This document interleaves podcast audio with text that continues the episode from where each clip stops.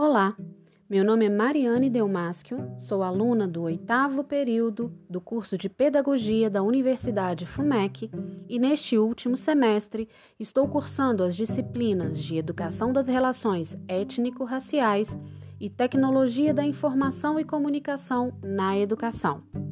Você está acompanhando neste podcast a atividade desafio proposta pelos docentes destas disciplinas cujo objetivo é tratar da discriminação racial no cenário educacional, as estratégias de combate ao preconceito e a importância da escola e de todos os atores envolvidos neste processo.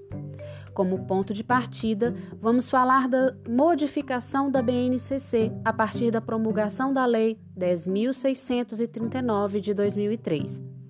Nela, se afirma a obrigatoriedade do estudo da história da África e da cultura afro-brasileira nas escolas, uma mudança curricular que se mostra imprescindível para que possamos ter mais clareza sobre nossa origem, sobre a participação da população preta na formação do nosso país, seja na cultura, na política ou na economia.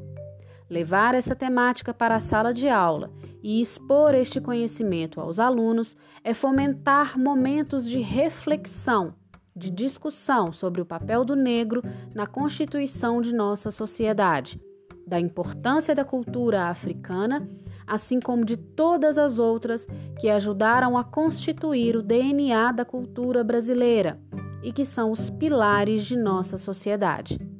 Reconhecer e entender nossas origens, valorizar nossa ancestralidade é um passo em direção a tempos de maior tolerância e respeito pelas diferenças.